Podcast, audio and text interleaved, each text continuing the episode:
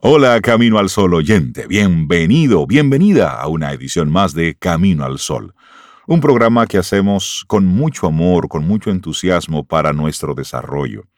Atento, atenta, porque tenemos temas interesantes para ti. Arrancamos Camino al Sol. Estás escuchando Camino al Sol.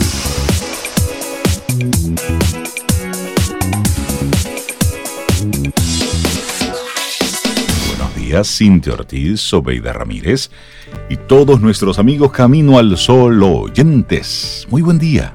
Muy Hola, buen día. buenos días. Hola, Cintia, Rey, Laurilla, ¿cómo están? Y los amigos Camino Sol oyentes. Bien. Sí, sí, sí, muy bien. Hola, Rey. Yo también. Y buenos días a los Camino al Sol oyentes. Yo me levanté esta mañana tan feliz. Yo dije, wow, ya llegó el 26 de agosto no sé para qué lo estaba esperando, porque no me acuerdo yo, si alguien cumplea. No, no, no. Yo estaba esperando este día y yo dije, pero ¿y para qué era yo? ¿Para qué yo lo estaba? Era que yo no, no pensaba llegar al día de hoy, no sé. Yo estoy muy ah, feliz porque llegó. pero no recuerdo el motivo. Bueno, pues Te soy muy honesta, así que yo me lo voy a disfrutar. Exacto. Claro, celébralo, claro. Y eso, y eso es bueno, tener la expectativa de cuando va a llegar un momento. Ahora, lo importante es que cuando llegue tú te lo disfrutes. Claro. Tú te lo goces. Exactamente. Y lo que es la coincidencia, ese es nuestro tema para el día de hoy. Mucha gente en estos últimos tiempos la han cambiado y dicen que es una diosidencia. Cuando pasa algo que, que conviene, que favorece, que de una manera u otra está conectada con, con varias cosas positivas. Como que sucedió en armonía con el universo. Vamos a llamarlo así. Sí, sí, sí. La realidad es que hay cosas que parecen que ocurren por arte de magia.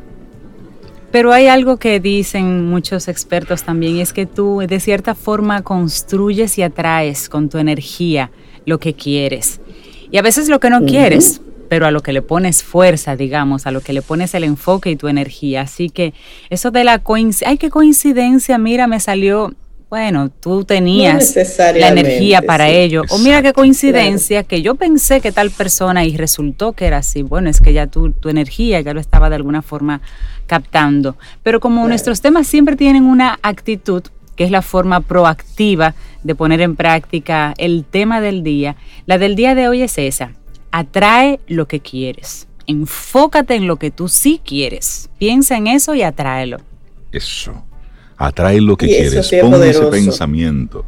Eso sí que es muy poderoso. Porque eso es poderoso. llega un momento en que de tú tenerlo tanto, ¿eh? como decimos, entre ceja y ceja, es decir, ahí, en el centro de, nuestro, de nuestros pensamientos y de nuestras intenciones, van ocurriendo las cosas. Porque le estás diciendo al universo, óyeme, es esto lo que quiero. Es como decía Cintia, esa, esa energía tú la vas, va saliendo de ti y va atrayendo lo que tú estás pensando.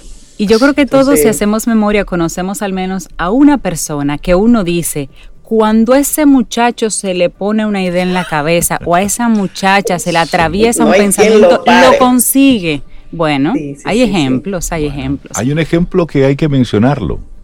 Ya lo hemos dicho en algún momento. Donald Trump. Cuando ese señor se le pone algo entre ceja y ceja.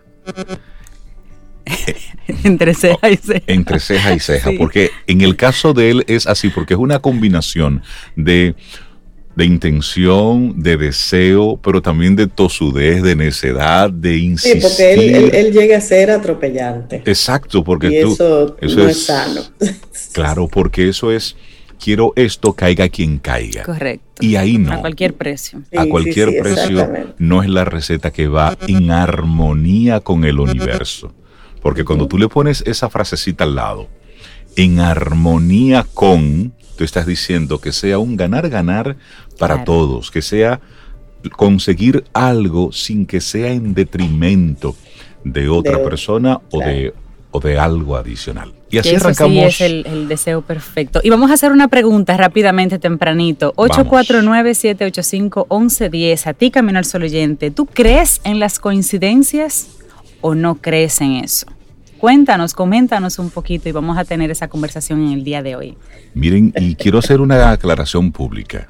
no es nada importante, no es relevante, pero sí quiero hacer una aclaración pública. Todo es importante. Ayer nosotros publicamos una fotografía en las redes sociales de, nosotros aquí en, en, Camino al Sol. Sí. Repito, no es importante, no es relevante, pero me gustaría hacer la aclaración. Entonces, hay como unos, hay como unas interferencias por ahí es posible que algunos extraterrestres estén mandándonos algún mensaje. ¿Tú tienes a Cintia al lado? Sí, no logramos entender de qué se trata el mensaje, pero ahí va. Pero sí, entonces el mensaje es sencillo. No estoy más gordo, solamente es que tengo barba larga y la posición en la que me tomé la fotografía me hacía ver como que tenía unas, unas buenas libras de más. Pero la realidad es que no. Yo sigo manteniendo mi peso, yo me estoy cuidando mucho en este en este proceso de pandemia. Eh, Quítate la barba entonces. No. No, él le ha cogido cariño a la barba, pero no, él no está más gordo. Pero no, no, no estoy más gordo. Tal vez fue la posición de la, de la fotografía. él está más lindo, de hecho, él está más bonito. Ok, le decía que no era ni importante ni relevante. Así Arrancamos nuestro programa Camino al Sol. Buenos días y bienvenidos. Señores, yo te digo a ti. En Camino al Sol, la reflexión del día.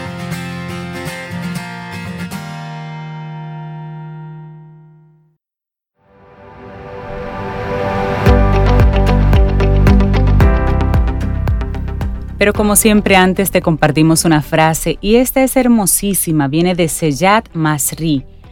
Anota esta, por lo menos en tu mente. Dice, tu cerebro es tu jardín, lo que siembras es lo que cosecharás. Siembra con esperanza, energía positiva, buenos modales y creatividad. Y riégalo con fe, trabajo duro y buenas compañías. Vamos avanzando en este hermosísimo día. 7.23 minutos. Es miércoles, mitad de semana 26 de agosto. El día que Cintia Ortiz estaba esperando. llegó.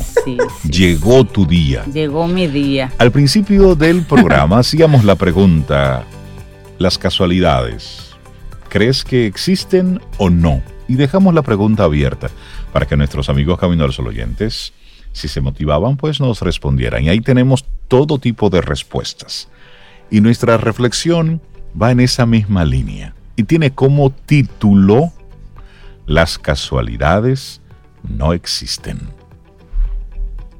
Claro, y como todo, como toda reflexión, pues tiene un autor y es su punto de vista que exponemos acá y ahí tomamos y dejamos. Y este viene de la mano de Borja. Dice él, no somos marionetas en manos del azar. La vida no es un accidente regido por la suerte ni las coincidencias. Por más que nos cueste creerlo, recogemos lo que sembramos. Veamos la vida como un continuo aprendizaje. Así es, y bueno, formamos parte de una sociedad materialista, desencantada del mundo en el que vivimos. Por eso, en general, solemos creer que nuestra vida es un accidente regido por la suerte y las coincidencias, es decir, que no importan nuestras decisiones y nuestras acciones, pues en última instancia las cosas pasan por casualidad. Esta visión nos convierte en meras marionetas en manos del azar. Qué terrible. Bueno, pues en paralelo muchos individuos nos hemos vuelto nihilistas. No es que no creamos en nada, simplemente negamos cualquier significado o finalidad trascendente de la existencia humana. Dicho todo esto, entre comillas. De ahí que orientemos nuestra vida a saciar nuestro propio interés. Pero, ¿realmente la vida es un accidente que se rige de forma aleatoria? ¿Estamos aquí para trabajar, consumir y divertirnos? ¿Acaso no hay una finalidad más trascendente?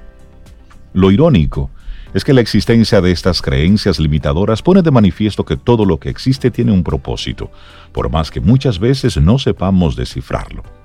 No en vano, creer que no tenemos ningún tipo de control sobre nuestra vida refuerza nuestro victimismo. Y pensar que la existencia carece por completo de sentido justifica nuestra tendencia a huir constantemente de nosotros mismos. Mm, y según la ley de la sincronicidad, lo que nos ocurre, bueno o malo, está ahí para que aprendamos algo acerca de nosotros mismos. Es decir, que incluso estas creencias no están ahí por casualidad, sino que cumplen la función de evitar que nos enfrentemos a nuestros dos mayores temores. El miedo a la libertad, oye eso, miedo a la libertad, y el miedo al vacío.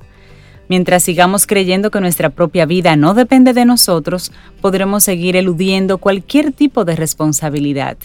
Y mientras sigamos pensando que todo esto no es más que un accidente, podremos seguir marginando cualquier posibilidad de encontrar la respuesta a la pregunta ¿para qué vivimos? Claro, y del por qué al para qué. Cegado por nuestro egocentrismo, solemos preguntarnos por qué nos pasan las cosas en lugar de reflexionar acerca de para qué nos han ocurrido.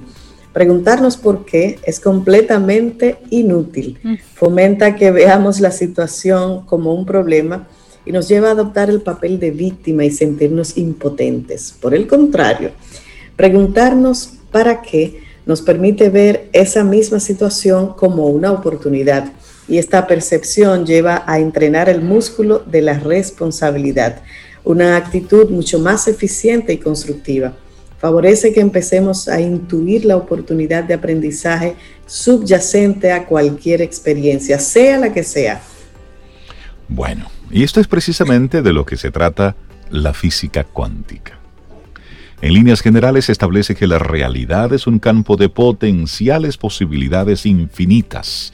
Sin embargo, solo se materializan aquellas que son contempladas y aceptadas. Es decir, que ahora mismo, en este preciso instante, nuestras circunstancias actuales son el resultado de la manera en la que hemos venido pensando y actuando a lo largo de nuestra vida. Si hemos venido creyendo que estamos aquí para tener un empleo monótono que nos permita pagar nuestros costes de vida, eso es precisamente lo que habremos co-creado con nuestros pensamientos, decisiones y sobre todo con nuestros comportamientos. Por el contrario, si cambiamos nuestra manera de pensar y de actuar, tenemos la opción de modificar el rumbo de nuestra existencia, cosechando otros resultados diferentes. El simple hecho de creer que es posible representa ya el primer paso. Así es. Y comencemos ahora a mencionar la teoría del caos. El aleteo de una mariposa puede provocar un tsunami al otro lado del mundo. Eso es un proverbio chino que seguro hemos escuchado antes. Bueno, lo mismo nos sugiere la teoría del caos. Por medio de complicados e ingeniosos cálculos matemáticos, permite deducir el orden subyacente que ocultan fenómenos aparentemente aleatorios. Dentro de estas investigaciones destaca el efecto mariposa. Para comprenderlo, un ejemplo, Imaginemos que un chico se va un año fuera de su ciudad para estudiar un máster en el extranjero, cualquier país, y que al regresar a casa entra a trabajar de becario en una buena empresa. Allí aparece una nueva becaria y la sientan a su lado. Nada más verse, se enamoran. Seis años más tarde, se casan, forman una familia y viven juntos para siempre. Eso no es ni Cenicienta, ni Valiente, ni, ni, Ariel. El, el becario y la becaria. El becario y la becaria. En este ejemplo, el efecto mariposa estudiaría la red causal de acontecimientos que hicieron posible que el chico coincidiera con la chica en un lugar físico determinado y en un momento psicológico oportuno. O sea, ambos abiertos y en la misma sintonía. Al observar su historia detenidamente, comprobamos que el joven decidió estudiar un máster a raíz de la separación con su exnovia, a quien conoció años atrás en una discoteca. Remontándonos a esa noche de fiesta, destaca que el chico decidió salir con sus amigos tras perder una apuesta. Es decir, si no hubiera perdido la apuesta no habría ido a aquella discoteca y en consecuencia no habría conocido a su exnovia. Y si ésta no lo hubiera dejado, no habría estudiado el máster, que es lo que le permitió entrar al trabajo de becario. Y fue precisamente este empleo que le posibilitó conocer y enamorarse de esa mujer con la que pasaría el resto de su vida. Perder una simple apuesta, entonces, le llevó a ganar un amor eterno. Y eso hubiese sido como la. Eso hubiese sido el análisis de tres tías del Cibao con un café. Y deducen todo eso. No hay que ir a la teoría del caos. Pero bueno, más o menos por ahí. el efecto mariposa del Cibao, sí, sí, sí. Que se sientan en la acera y deducen un caso. Bueno, pero hablemos ahora de la ley de la sincronicidad. Y decía Carl Jung que lo que no hacemos consciente se manifiesta en nuestra vida como destino. Ahí está. Nuestra existencia no está gobernada por la suerte ni el azar, sino por la ley de la sincronicidad. Esta determina que todo lo que ocurre tiene un propósito, pero como todo lo verdaderamente importante, no podemos verlo con los ojos ni entenderlo con la mente. Esta, esta invisible red de conexiones tan solo puede intuirse y comprenderse con el corazón. Y la ley de la sincronicidad significa que aunque a veces nos ocurren cosas que aparentemente no tienen nada que ver con las decisiones y esas acciones que hemos tomado en nuestro día a día, estas cosas están ahí para que aprendamos algo acerca de nosotros mismos, de nuestra manera de disfrutar la vida. Bueno, de ahí que mientras sigamos resistiéndonos a ver la vida como un aprendizaje, vamos a seguir sufriendo por no aceptar las circunstancias que hemos co-creado con nuestros pensamientos, decisiones y acciones. No existen las coincidencias, tan solo la ilusión de que existen las coincidencias. De hecho, la ley de la sincronicidad también ha descubierto que nuestro sistema de creencias y por ende nuestra manera de pensar determinan en última instancia no solo nuestra identidad, sino también nuestras circunstancias. Por ejemplo, si somos personas inseguras y miedosas, atraemos a nuestra vida situaciones inciertas que nos permiten entrenar los músculos de la confianza y la valentía. Así, los sucesos externos que forman parte de nuestra existencia suelen ser un reflejo de nuestros procesos emocionales internos, de ahí la importancia de conocernos a nosotros mismos. Y hay una tercera ley, que es la ley del karma. Que yo creo que todos la usamos así como de manera muy ligera. La ley del karma. Cada uno recoge lo que siembra. Una frase de Buda. Si bien la física cuántica, la teoría del caos, el efecto mariposa y ahora la teoría de la sincronicidad son descubrimientos científicos llevados a cabo en Occidente a lo largo del siglo XX, lo cierto es que no tienen nada de nuevo. En Oriente se llegó a esta misma conclusión alrededor del siglo V a.C. Según los historiadores, por aquel entonces se popularizó la ley del karma, también conocida como la ley de causa y efecto. La ley del karma afirma en esencia que todo lo que pensamos, decimos y hacemos tiene consecuencias. De ahí que en el caso de que cometamos errores, obtengamos resultados de malestar que nos permitan darnos cuenta de que hemos errado, pudiendo así aprender y evolucionar y en paralelo, en el caso de que cometamos aciertos, entonces cosechemos efectos de bienestar que nos permitan verificar que estamos viviendo con comprensión, discernimiento y sabiduría. Esta es la razón por la que los sucesos que componen nuestra existencia no están regidos por la casualidad, sino por la causalidad. Según la ley del karma, cada uno de nosotros recibe lo que da lo que elimina toda posibilidad de caer en las garras del inútil y peligroso victimismo. Así que revisemos lo que estamos dando si no nos gusta lo que estamos recibiendo. ¿Sabes que hay, hay un libro que tiene como título Somos lo que hablamos, que fue escrito por el doctor Luis Rojas Marcos? Es un libro que salió publicado el año antepasado. y, y tiene una, una reflexión suya que me pareció sumamente interesante cuando leí el libro, que decía que la expresión si Dios quiere o gracias a Dios es una forma que los latinoamericanos hemos utilizado para endilgarle a otro una responsabilidad nuestra y dejar en manos de otro lo que nosotros debiéramos asumir con responsabilidad. Entonces, estoy bien, gracias a Dios. ¿Cómo está todo? Gracias a Dios, todo bien. Es decir, vamos poniendo y te vas a casar si Dios quiere. Es decir, esa forma tan conectada con la religiosidad, pero en sí mismo, cuando Él lo lleva al plano de las cosas que nosotros decimos y cómo al hablar vamos construyendo nuestro mundo, pues eh, me parece interesante su planteamiento, porque es muy cómodo tú plantear que algo no ha sucedido porque Dios no, no lo quiso. Sí, es decir, dejárselo a él, al pobre solamente. ahí, yo, ahí yo te pondría, Reinaldo, el meme que dice fuertes declaraciones. Pero es cierto, piénsalo. ¿Cuántas cosas tú has dejado en manos de por no asumir tú la responsabilidad que te tocaba? Claro, cuando ahí mismo se dice siempre, eh, ayúdate, que yo te ayudaré. Exactamente. Si la respuesta es de bienestar, decir yo estoy bien, gracias a Dios, bueno, es de agradecimiento, qué bueno, pero cuando es yo estoy mal, pero eso es lo que Dios quiere, o eso fue lo que Dios me trajo, no, ahí no. Claro. Dios no puede querer que tú estés mal qué tú estás haciendo para tu bienestar. Porque el estoy bien, gracias a Dios, bueno, me estoy cuidando, estoy comiendo sano, estoy creando conciencia sobre las cosas que estoy haciendo. Sí, es decir, yo estoy poniendo manos a la obra, yo estoy haciendo una tarea también. Por eso es tan importante esas declaraciones que hacemos cada vez que hablamos. Así es, importante. Seguimos y esto es Camino al Sol.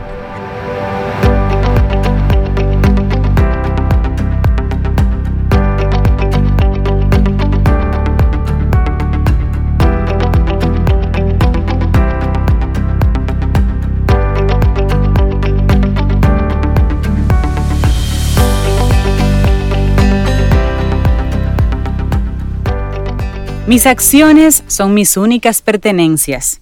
No puedo escapar de las consecuencias de mis acciones. Una frase de Chi Nat Han. Seguimos avanzando. Esto es Camino al Sol, iniciando nuestro segundo bloque. Ay, caramba, cuántas cosas chéveres van pasando aquí en Camino al Sol, en el aire, fuera de él. Lo importante es que estemos conectados siempre a través del 849-785.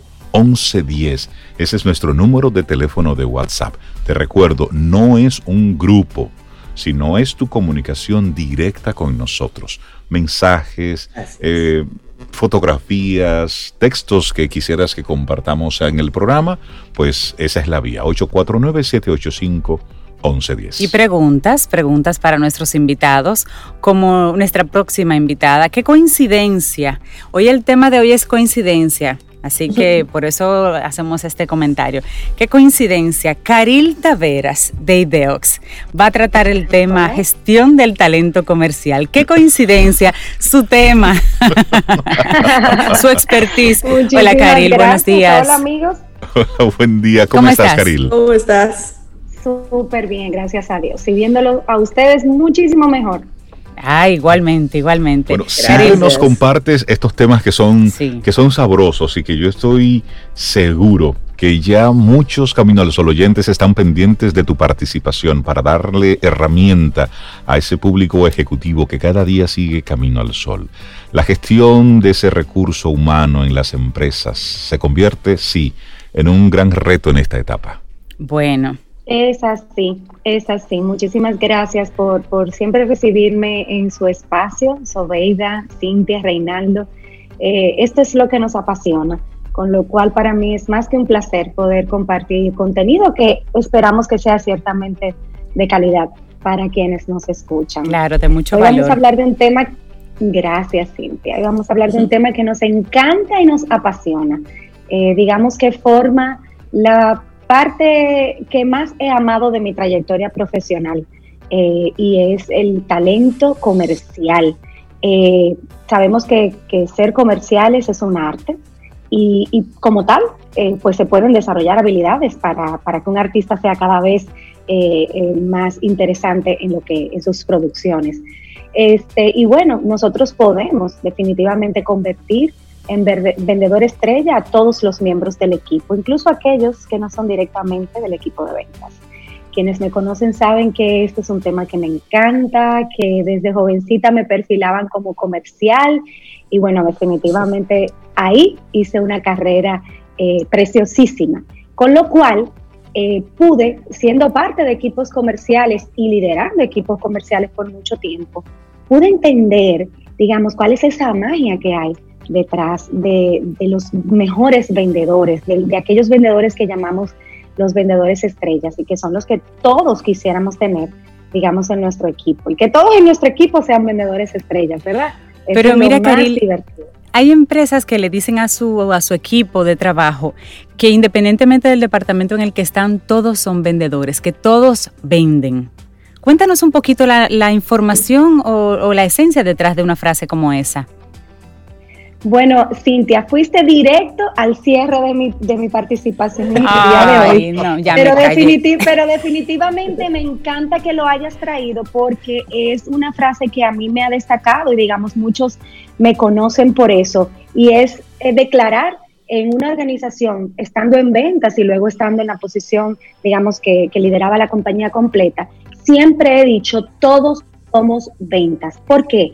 Porque el equipo de ventas es el que hace la gestión del contacto con el cliente, pero realmente para poder servir de manera integral a un cliente, toda la organización debe estar trabajando al unísono. ¿Qué pasa con esta frase y por qué para mí es una frase icónica? Eh, cuando nosotros desde, desde el área comercial somos conscientes de que no somos los únicos responsables de lograr eh, la satisfacción completa del cliente, eh, tendemos a comenzar a ser más humildes. Este, los equipos comerciales y puedo hablar de eso con, digamos, con la autoridad de haber sido parte de ellos, así que no es que estoy, digamos, tirándole a venta, sino que fui parte de ese equipo. Podemos ser bastante arrogantes desde la perspectiva de que somos los que traemos el dinero a la compañía y a nosotros hay que resolvernos, hay que respetarnos y si nosotros no vendemos aquí nadie come. Entonces, cuando reconocemos que somos parte de una organización que juntos podemos servir al cliente de manera eh, integral, entonces somos más humildes, comenzamos a construir puentes con las demás áreas y a ganar adeptos para que se conviertan realmente a nuestra causa de convertir a los clientes en fans de nuestras empresas. Así que ese es un, ese es un, proyecto lindísimo que en mi caso particular eh, lo abordé desde una perspectiva activa muy bonita y definitivamente vimos los resultados porque sensibilizar al resto de la organización con la realidad del cliente eh, es completamente ganador para las organizaciones.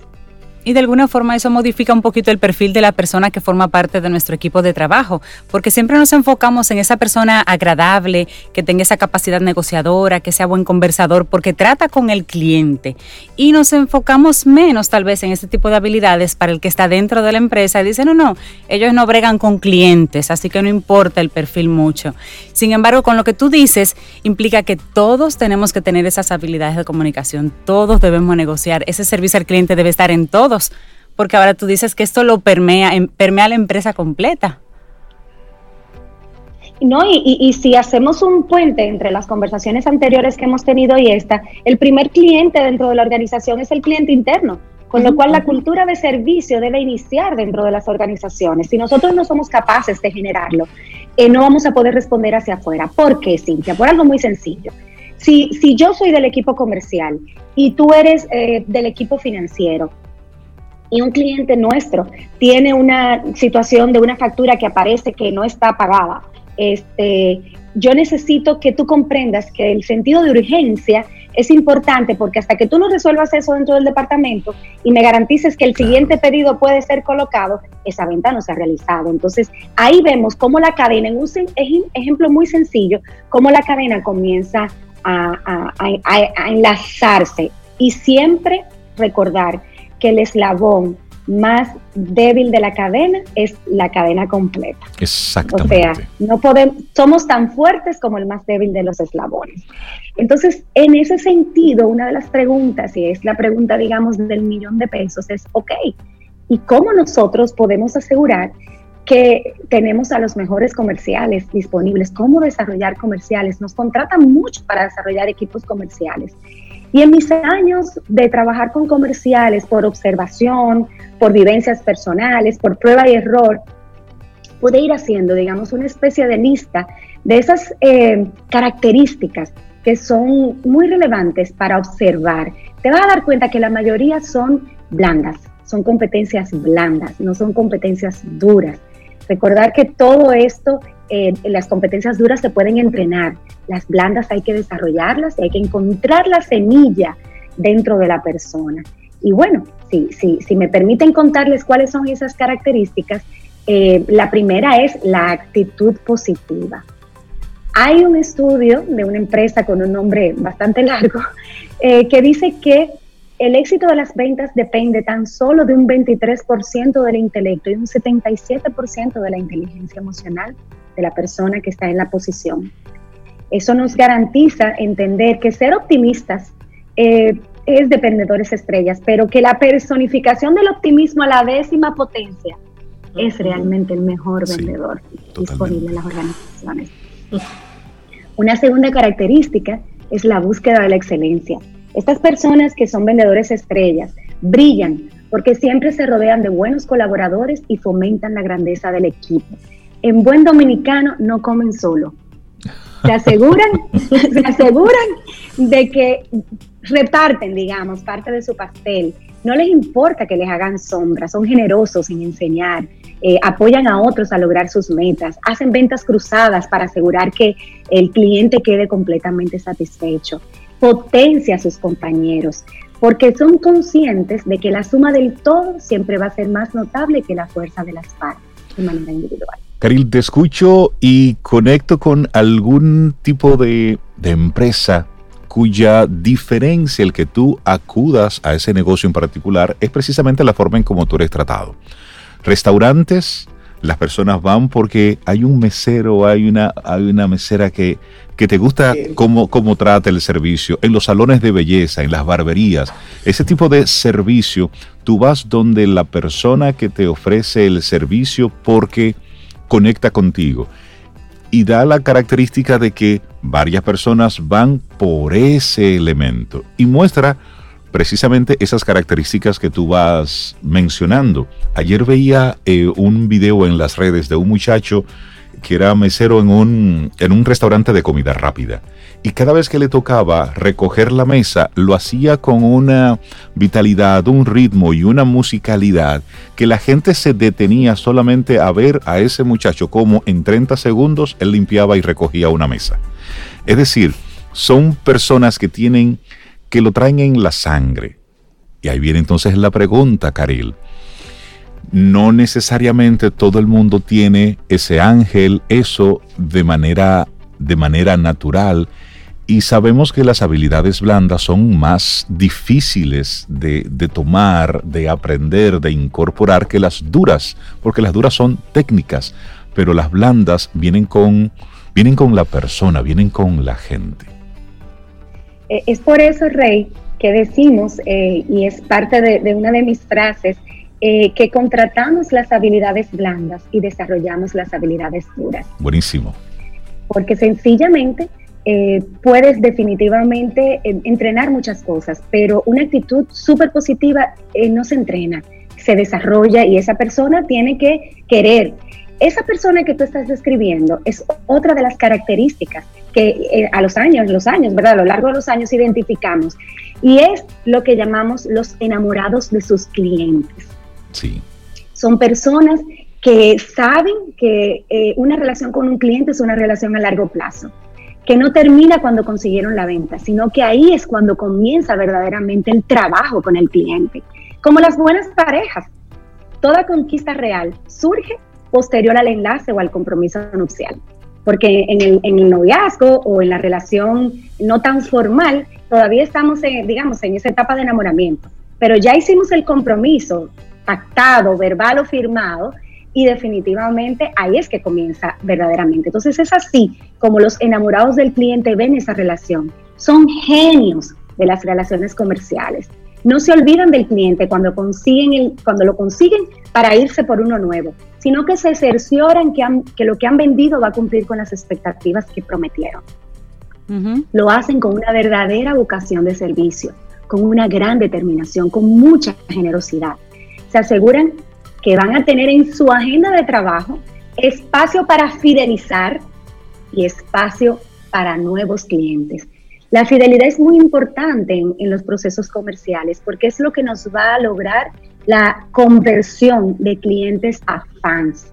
Y creo que tuvimos un programa completo una vez hablando de, la diferencia entre un cliente y un fan, con lo cual que los fans son esos lovers que dan todo por nuestras marcas y por nuestra y la defienden. y la defienden. Cuando esos haters eh, Sobeida salen Atacan. son los primeros que salen a defender. mi recomendación siempre es silencio. Silencio. No intervengan. Dejen que los lovers hagan su trabajo. Así es. Y cuando sea el momento oportuno haga el cierre Mira, Rey, estas personas son tremendamente resilientes. No los detiene un no. Un no es como la combustión para encontrar alternativas para lograr el sí, como la canción de Arjona. Dime que no y hasta que yo no logre ese sí, no me voy a quedar tranquila. Y te dan un descuento, te ayudan con una contraparte, te, te, te arman el muñeco a medida para que tú sientas que estoy pensando en ti. Pero ¿por qué, Cintia? Porque son buenos escuchas. Porque cuando escuchan, pueden entender las necesidades emocionales del cliente, porque al final, toda venta, toda, y podemos hacer una lista completa de diferentes sectores, termina siendo una decisión emocional. Sí, totalmente. No es racional. Entonces, aquellos vendedores que se van por la racionalidad consiguen contraargumentos, consiguen discusiones, pero están olvidando que detrás hay un ser emocional tomando la decisión, ya sea en el B2B o en el B2C. O sea, no importa. Por eso hemos introducido el concepto del H2H, que es el humano con el humano, la necesidad de identificar. Entonces, esos vendedores estrellas son muy buenos escuchando. Yo quiero cerrar con una anécdota.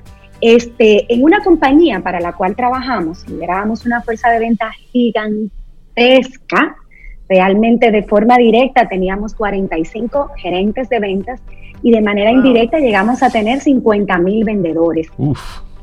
Wow. Eh, tuvimos, sí, sí, sí, sí, y con un dinamismo fuera de serie. Tuvimos una, eh, una historia que me, me, impacta porque recientemente esta persona de quien voy a hablar, y voy a utilizar un nombre ficticio para cubrir su identidad, claro. publicó en sus redes eh, una anécdota y me mencionó y dijo, eso lo aprendí de ti, Karin Taveras. Y yo tenía 12 años que no tenía contacto con esa persona y me impacta porque vemos cómo vamos dejando esas semillas sembradas en las generaciones que vamos trabajando. Eh, vamos a llamarle Lashmi. Lashmi era una vendedora que le veíamos un altísimo potencial, pero ella tenía un elemento en su contra y era que ella no creía que era capaz de hacerlo. Ella no se creía capaz de lograrlo. Y una vez le dije, permíteme acompañarte en una ronda de visita a tus clientes. Quiero, quiero estar contigo, quiero ver cómo lo haces eh, y quiero quizás, si me das la oportunidad, modelarte un rol. Y efectivamente fuimos a donde un cliente, identificamos que era un cliente importante, que era bueno que ella hiciera esa, ese cierre y le dije, obsérvame, voy a hacer el contacto, obsérvame. Al salir de la, de la casa del cliente, este, ella me dijo, pero apenas hablaste del negocio, perdimos una hora. Le dije, no, ganamos su confianza. Hablamos de algunos aspectos de la familia, del cliente, le preguntamos porque observábamos fotos, con lo cual hay que activar los radares cuando estamos frente a un cliente potencial o un nuevo cliente o un cliente que queremos reconquistar. Y mientras la persona hablaba, pudimos notar que había metas, sueños, deseos pendientes de cumplir y que lo que nosotros vendíamos podía tener un argumento real, porque no vamos a vender lo que no somos capaces de hacer. Un argumento real para ayudar a esta persona a lograr sus metas y sus sueños. Y bingo, logramos que la persona firmara el contrato. Y, y Lashmi con el tiempo se convirtió en una de las vendedoras este, estrellas de la organización y nos decía en ese post reciente que lo aprendió, que aprendió que observar y escuchar era más importante que el argumento de venta que podíamos tener. ¿Por qué? Porque comprendemos las necesidades del cliente y podemos hacer una propuesta ah, bien diseñada, ajustada a su necesidad. O sea que lo que tú dices, Cintia, es verdaderamente una de las claves de un vendedor estrella. Si se dan cuenta, eh, contratamos la actitud, contratamos, digamos, eh, las, las competencias blandas y desarrollamos las duras, pero algunas de las blandas, como la escucha activa, la podemos desarrollar. Con lo cual es identificar dentro de la organización quiénes son esas personas entrenables, que tienen esa actitud y esa apertura a lo nuevo, al cambio y que tienen curiosidad intelectual, porque la curiosidad intelectual es extremadamente importante también en los procesos comerciales, porque conocer el producto no es suficiente, conocer el cliente. O sea, yo en lo particular al día de hoy, cuando voy a visitar un cliente que nunca antes he estado con él, yo hago mi labor de investigación. Y hace, permíteme hacer un, paréntesis porque yo tuve la oportunidad de acompañar a Caril a una cita comercial y eso para mí fue toda una masterclass. Eso fue una hora viendo a, a Caril Taveras en acción con un cliente que realmente es un poquito complicado. retador, un poquito retador. Óyeme, y de verdad que sí, que, hay una maestría en eso y te, y te, y te felicito en público porque realmente vi cómo manejaste una situación que podía salirse de las manos. Y gracias por la oportunidad de, permitirme acompañarte ese día y verte en acción. Y creo que hoy lo que Caril nos está dando a los que de una forma u otra eh, estamos en ese día a día de de tener a esos clientes internos eh, y externos es darle una mirada diferente, es darle una mirada de oportunidad ante lo que está sucediendo. Hoy tu aliado más importante es el colaborador que está en la empresa. Ese ente, mantenerlo motivado, mantenerlo enamorado. Está bien que la persona está ahí por un trabajo que está haciendo y recibe una paga, pero hay algo emocional, que es lo que va a permitir que esa persona dé su 110% y se convierta en ese aliado estratégico que no tienes que buscarlo fuera porque está dentro. Caril, la gente interesada en ponerse en contacto contigo y la gente de Ideox. Sí, los voy a invitar a que visiten nuestra página web, eh, ideox.net. ¿Y por qué particularmente quiero hablar de la web? porque todo lo que conversamos aquí y algunas otras cosas más, nosotros la convertimos en un blog. Con lo cual, estos 15 minutos que muchas veces no, nos dan para poder desarrollar todo lo que quisiéramos, este, lo completamos en un blog. Este, en el blog de ideox.net podemos eh, ir viendo la secuencia de los temas que hemos estado hablando, porque aunque quizás algunos ya se han dado cuenta y otros no, todos los temas que traemos conectan con la esencia de dónde está el éxito en el día de hoy para nuestras empresas y pues nuestras redes sociales, que una vez entren a la web van a ir directo a las redes sociales porque están enlazadas. Muchísimas gracias por su, por su tiempo, por su invitación. Y esta es mi casa, así que definitivamente ya voy a dejar de dar las gracias para entrar a mi propia casa. que tengas un excelente día, un abrazo. Muchísimas gracias por tu tema, maravilloso siempre. Lindo día. Vida. Música. Noticia. Entretenimiento. Camino al sol.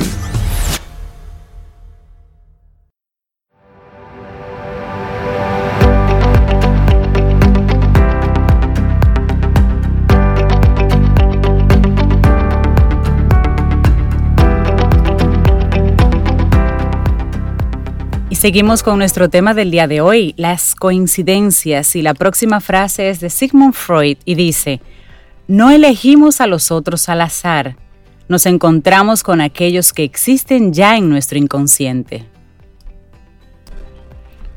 Me encanta esa, esa frase, porque nos invita a reflexionar, a pensar sobre ello. ¿Qué estamos eligiendo? ¿Qué está en nuestra vida? Eso lo estamos eligiendo. Claro que sí. Inmunidad, alimentación y sobrepeso. Ese es el tema que estaremos conversando con la doctora Geraldine Bataglini. Buenos días, doctora. Bienvenida a Camino al Sol. ¿Cómo está? Buenos días, maravilloso equipo. Buenos días, Camino al Sol oyentes. Demasiado agradecida por estar acá otra vez. Y una vez más, eh, dándome cuenta de que este programa nos ha acompañado durante toda la pandemia, en un acompañamiento real, certero, objetivo, concreto, dándonos armas, dándonos armas para poder transitar por ella con la menor cantidad de daños directos o colaterales posibles. Y eso es una realidad. Gracias, doctor. Hoy en el tema de las coincidencias no pudiera estar más a tono lo que nosotros vamos a tocar hoy desde la dietología clínica y desde la medicina interna obesológica, porque no es una coincidencia que la obesidad o los diferentes grados de sobrepeso representen más del 50% de todas las muertes ocasionadas por el COVID-19. Wow. Esto no es una coincidencia, esto es un tema de estadística global. Cuando todos los países aportan sus estadísticas, nos damos cuenta, nos empezamos a dar cuenta en el mes de abril, para ser exactos, que las muertes eh, que tenían relación con obesidad o algún grado de sobrepeso superaban a aquellas que tenían relación con diabetes. Exactamente. Que desde el primer momento eran los, los eran las personas más vulnerables a la enfermedad. Diabéticos, eh, hipertensos y personas con, con obesidad. Exactamente. Eh, hay una delgada línea, muy delgada, entre la sobrealimentación y la mala nutrición. ¿Pudiéramos definir ambos conceptos, doctora? ¿Qué es una sobrealimentación? Totalmente. Desde un punto de vista clínico, y así está avalado por la Organización Mundial de la Salud y está reseñado en Wikipedia, la sobrealimentación es el ingreso de nutrientes no necesarios al metabolismo humano, cuyos eh, elementos en el momento de su modificación eh, tienden a depositarse en el cuerpo por cuanto no pueden excretarse de manera eh, eficaz o eficiente. Muy bien. O sea, en palabras pobres es comer no solo lo que no necesitamos, sino lo que no podemos excretar. Exactamente. Eso es la sobrealimentación. Más de lo que necesitamos. Y la mala nutrición es el ingreso de nutrientes de manera inadecuada, bien sea en cantidad, en combinación o en tipo de los mismos. Interesante el concepto porque aquí, en República Dominicana, hay un concepto que está muy conectado con lo cultural de la sobrealimentación. Es decir, la, comida abundante, varias veces al día, de manera, de manera copiosa, forma parte de esos, de esos elementos que están eh, metidos en nuestra cultura. Mira, Reinaldo, te quiero decir algo bien, importante. Eh, nosotros eh, como unidad médica mantenemos dos tipos de redes sociales. Las redes sociales generales, globales, abiertas a todo tipo de público, son las menos importantes. Después tenemos unas redes sociales que forman parte de un anillo más interno, en donde solo acceden eh, nuestros pacientes o relacionados clínicos. En este anillo interno, en estas redes sociales, vamos a llamarlas privadas, eh, nuestra casuística de contagiados por COVID es extremadamente baja. Y cuando yo someto esta casuística, la casuística de otros colegas que tienen otras especialidades médicas que no tienen que ver con nutrición humana y que tienen casuísticas muchísimo más elevadas que la mía, entonces llegamos a la conclusión certera de que la alimentación correcta sí es determinante en este momento de la historia humana.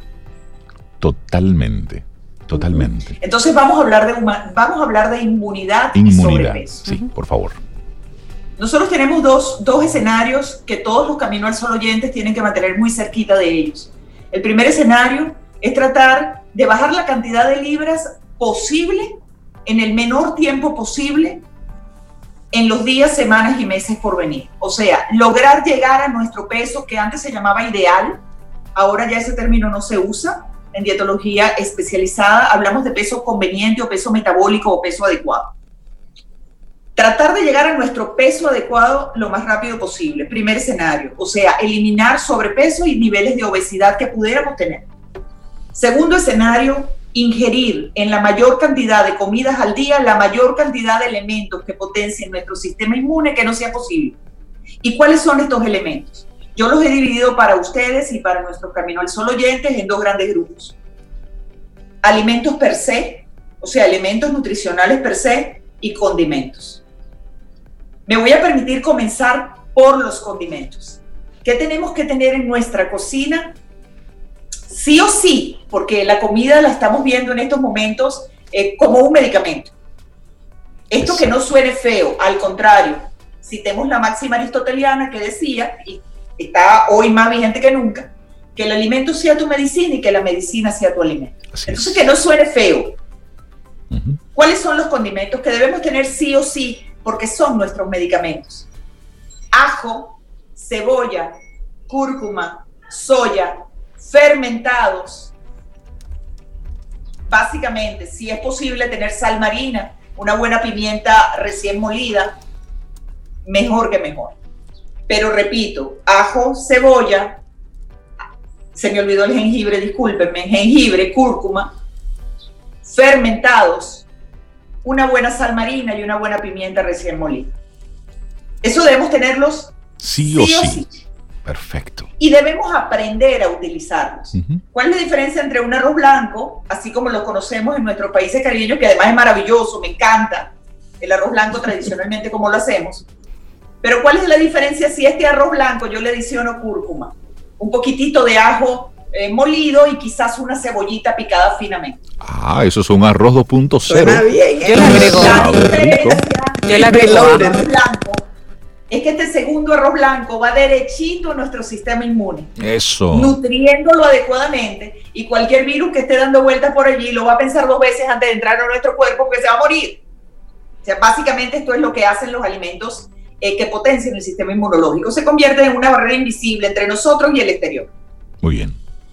Y después están los alimentos. ¿Cuáles son los alimentos a los cuales no deberíamos renunciar, y voy a pedir disculpas a los Caminos del Sol oyentes, porque algunos de ellos o no son fáciles de conseguir o son un poco onerosos si no lo trajinamos. O sea, por ejemplo, si usted no se da un viajecito a un sitio de mar, como hicimos nosotros la semana pasada, a lo mejor va a tener que pagar por las masitas de cangrejo y por el, um, los, uh, los caracoles que se llaman kiwi en, en, algunos países, ustedes lo llaman lambi, quizás va a tener que pagar mucho dinero. Pero la verdad es que todos los crustáceos y moluscos son ricos en una cosita muy importante que se llama zinc. En el zinc. Sí. Que además está agotado. Está agotado en la República Dominicana, en la mayoría de los sitios donde usted pueda ir a comprarlo. Por favor, me voy a someter a la prueba. Trate de hacer el intento de ir a comprar zinc. Si como yo le resulta bastante difícil conseguirlo, entonces adicione a su dieta mariscos, crustáceos y moluscos. No tienen que ser costosos. Yo no le estoy pidiendo que consuma langosta. Si usted puede, según su bolsillo, consumirla, que además es maravillosamente rica, adelante. Pero basta con unas almejas. Las más pobrecitas, las más humildes, unas almejas, unos caracolitos.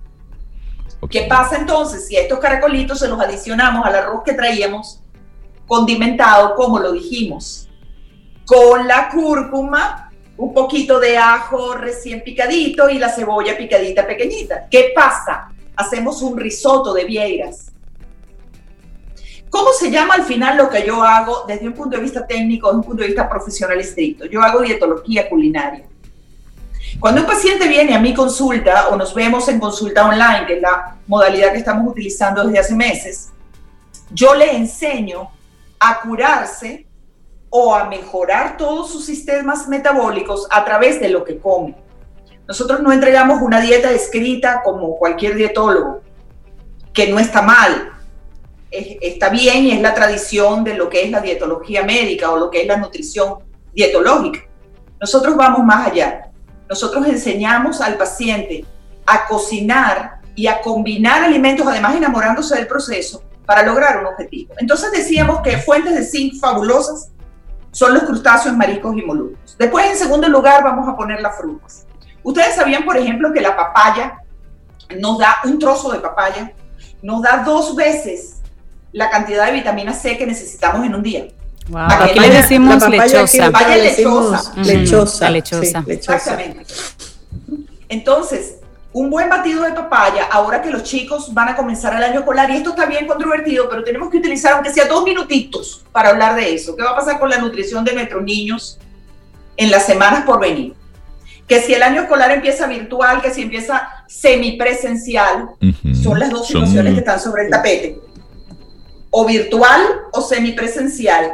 Y si es virtual, usted puede hablar con la mamá que usted quiera, ya todas están trajinando tutores salas de tarea, con quién me voy a reunir para que mi hijo potencie los números, potencie la letra. El niño va a comenzar a reunirse de alguna manera. Y cuando se reaperturen los parques y zonas públicas en este país, nosotros vamos a volver a ver a los niños corriendo con otros niños y jugando con otros niños. Claro. ¿Qué va a pasar con la alimentación de mi hijo y su sistema inmune? Un buen jugo de papaya siempre nos va a resolver la cantidad de vitamina C, el doble de vitamina C que el niño necesita en 24 horas. Y esto es muy importante porque la vitamina C es el sustrato de por lo menos otros 10 elementos enzimáticos y minerales para que estos otros 10 elementos se fijen en nuestras células. La vitamina C es el vehículo. Muy bien. Entonces, si yo consumo papaya, yo estoy garantizando mi aporte al doble de vitamina C, el aporte que yo necesito. Doctora, también dentro del tema está el sobrepeso. Y usted decía al principio lo importante es cómo debemos reducir las libras que tenemos de más, las medidas que tenemos de más y llegar a ese punto donde nuestro cuerpo está en su justo lugar, en beneficio de la salud. Y de inmediato pues comenzamos a pensar en dietas, en restricción de comida y comenzamos y hay toda ahí una batería de, de literaturas, de métodos, de, de medicamentos, precisamente para reducir de peso. ¿Cuál es la forma sana de comenzar nosotros a controlar nuestro peso, a ir bajando poco a poco de medidas? La manera como vamos al supermercado, Reinaldo. Es tan sencillo como eso.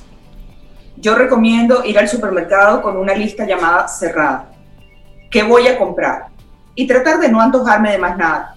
En mi día uno, cuando yo regrese a mi casa con esta lista cerrada, yo voy a abrir mi despensa y yo voy a conseguir una serie de alimentos que me van a engordar porque forman parte de lo que era mi vida pasada. Yo debo consumirlos. Yo soy hija de un inmigrante italiano. Yo no voto comida, no desecho comida nunca por principio de vida. Exacto. Nunca, jamás, nunca en la vida, never in the life. Entonces, consumir, terminar de consumir lo que tenemos poco a poco, pero no seguirlo comprando. Cuando mis ojos y mi nariz no puede ni oler ni ver un determinado alimento, mi cerebro comienza a dejar de desearlo o a comenzar a desearlo a través de lo que se llama deseo subliminal. Exacto. O sea, yo evoco en mi mente que X es divino, es fabuloso, me encanta. Sí, Pero es un deseo, simplemente.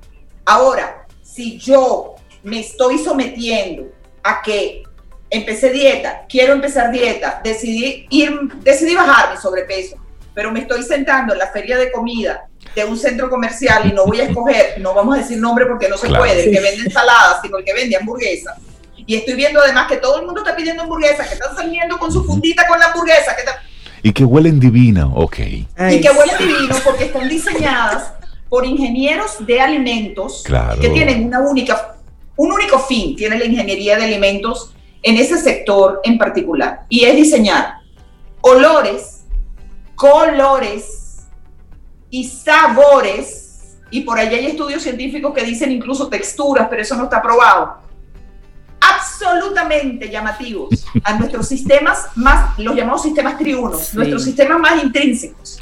Hasta los colores de los logotipos de esas empresas están diseñados para generar hambre. Ustedes sabían que la combinación de rojo y amarillo da hambre, da apetito por ejemplo. Sí, Eso está probado. lo sé. La rama de la psicología que lo estudia se llama semiología del color. Sí, Entonces, así es. en nuestra consulta, ¿qué hacemos?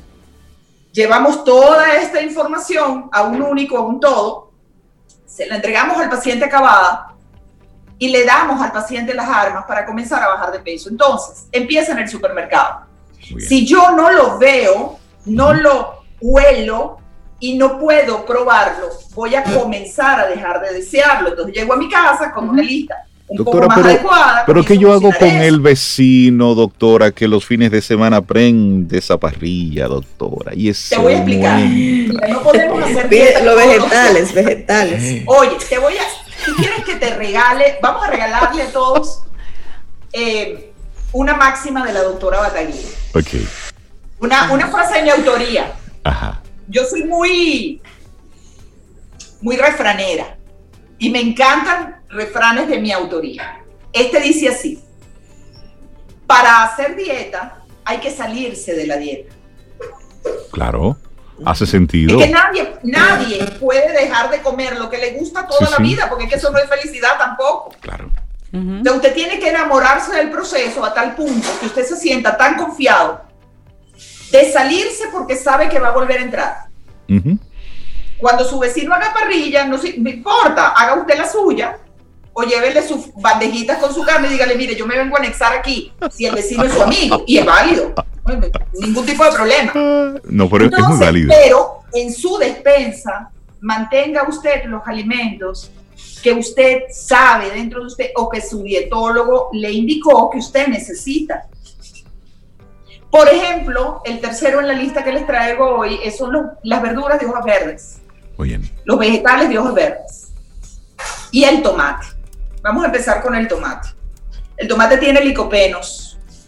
Los licopenos son un reestructurante de la pared celular. Mire usted por dónde van las cosas.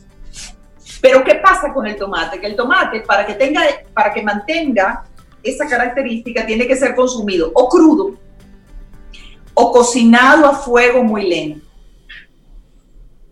Oye, eso. Pero crudo es buenísimo, lavarlo bien. lo como crudo. O crudo o cocinado a fuego muy lento. Crudo con aguacate. Oh no, y si le gusta, y usted puede también bebérselo. No vamos a decir que lo vamos a adicionar en este doctora, eh, ¿el tomate verde o, así maduro? No, rojito, rojito. Rojito. Lo más rojo que usted pueda, para que tenga licopenos. Y después están estos vegetales de ojos verdes, que son absolutamente ricos en una cosa que se llama folato ¿Y usted sabe para qué, qué, hace el folato?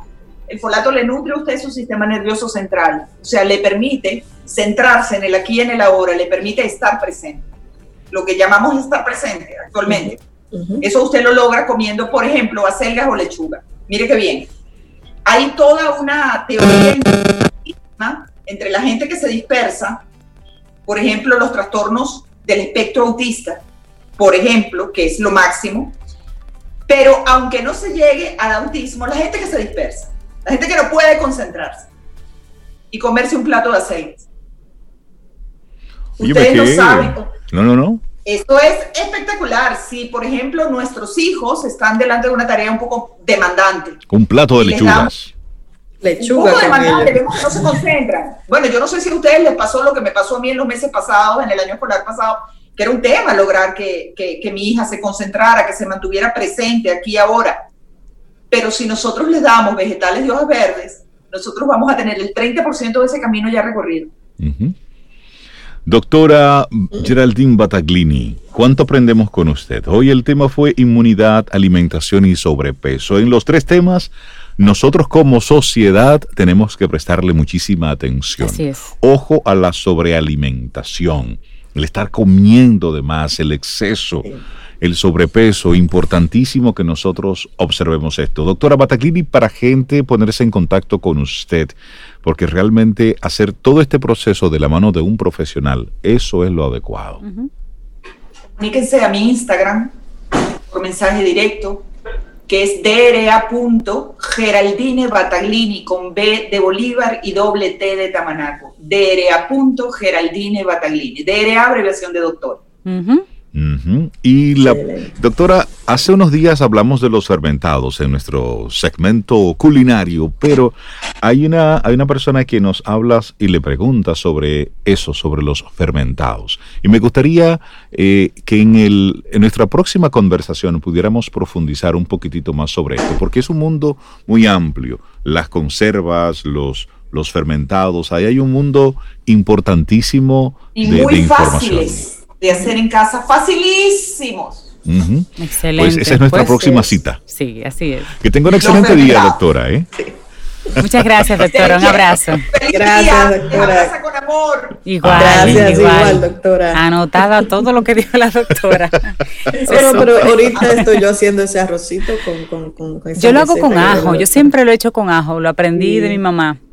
Y a veces le echo cúrcuma, mira, sin saber, pero ahora lo voy a ah, hacer pues. con conciencia. Y la cebollita, la cebollita. No, no le echo, pero se le va a echar ahora. Pero ponle la cebollita. Sí, yo soy un amante de la cebolla. Señores, llegamos al final de nuestro programa Camino al Sol. Esperamos que todo el contenido de hoy haya sido de tu disfrute y aporte en general. Recuerda nuestras vías para mantenernos en contacto. Hola arroba caminoalsol.do. Visite nuestra web y amplía más de nuestro contenido. Caminoalsol.do. Hasta la próxima y pásala bien.